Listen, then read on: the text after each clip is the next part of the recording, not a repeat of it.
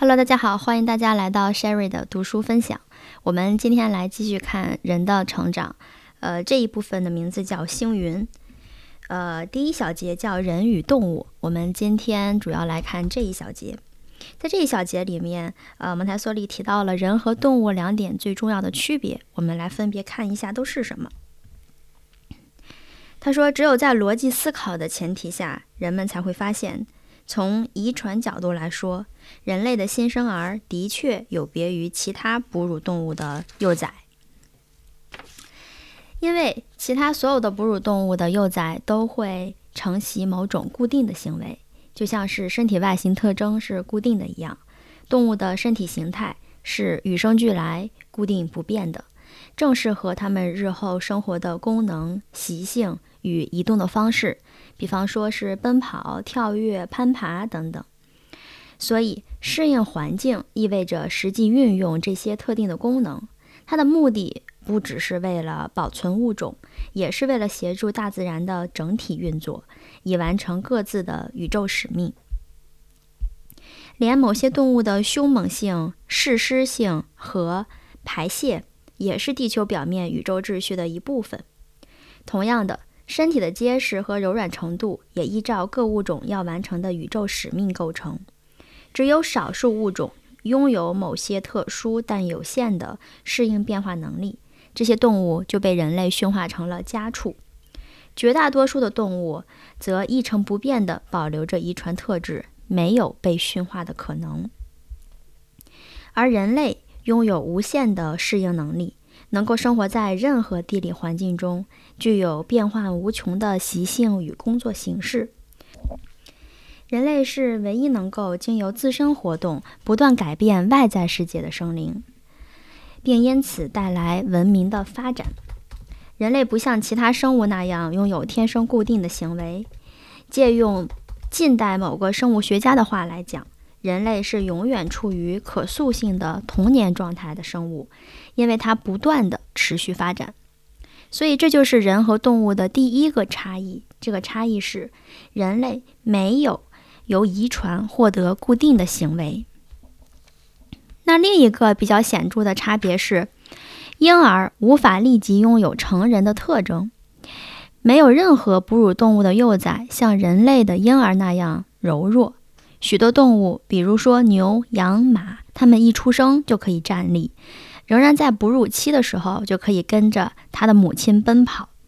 就连和人类最相近的猴子，也是一出生就敏捷灵活，能紧紧抓牢母猴的身体，不需要母亲用手抱着。母亲用手爬树的时候，小猴就用自己的手臂紧紧抓住母亲的身体。不仅这样，有的时候小猴还可以自己出去玩儿，母猴要费尽九牛二虎之力才能够把它抓回来。相反，人类的婴儿却有很长一段时间没有办法自理，缺少生命力，它不会说话。其他动物一出生就是咩咩的叫，或者是汪汪的，或者是喵喵的叫，这些都是与生俱来的、固定的、有限和特定的语言发音。不分国别，不分种类，所有的狗都是汪汪的吠，所有的猫都是喵喵的叫。正如所有的鸟都有自己的鸣唱或者歌唱的方式，所有的物种都属于都属于有该物种特定的语言。婴儿长久柔弱无能，仅有人类的物种是这样的。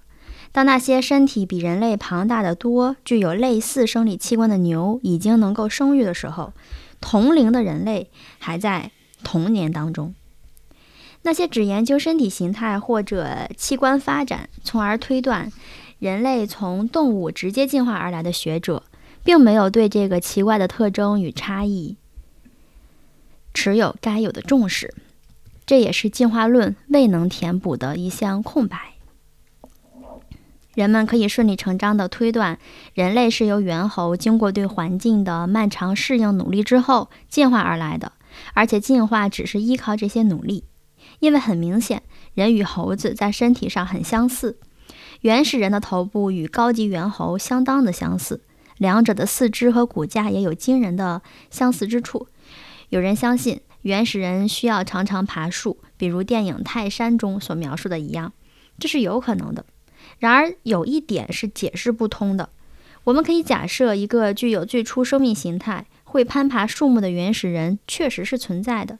但他怎么可能有一个会说话、会抓住自己母亲、会站立并且能立刻奔跑的婴儿呢？这种假设是不可能的，因为我们没有办法解释为什么人在逐渐进化为高等动物即成为人类的过程当中，他的婴儿反而退化到不能行走、不会说话、呆滞迟钝，并且几年内无法拥有做进化之前所能做的事情的能力。这似乎是不符合逻辑的。事实上，令人类真正有别于其他动物，而且十分宝贵的人类特征之一，就存在于新生儿的身上。今天仍然找不到原因，但是也没有关系。但是事实就摆在那里，而且由此不难推断：既然人类的新生儿远不及哺乳动物的幼崽，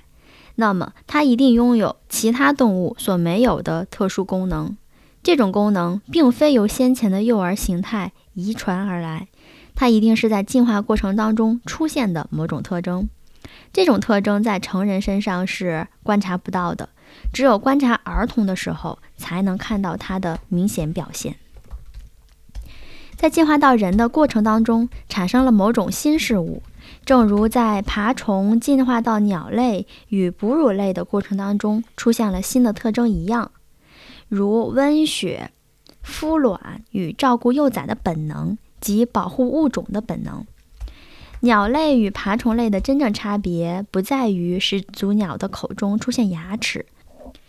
或者是长尾巴的多椎骨结构，而在于伴随温血出现的前所未有的父母之爱。